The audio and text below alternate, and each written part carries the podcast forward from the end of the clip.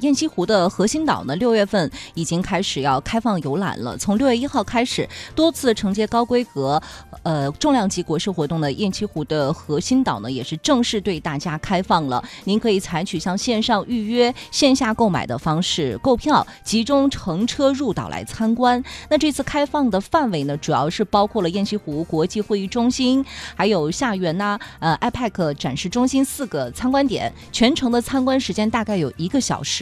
您可以在雁栖湖的旅游服务中心来进行安检，然后呢集体坐车去雁栖岛就可以了。而且雁栖岛每周的开放一共是有六天，周一是闭馆的。目前的参观价格呢是每人一百块钱。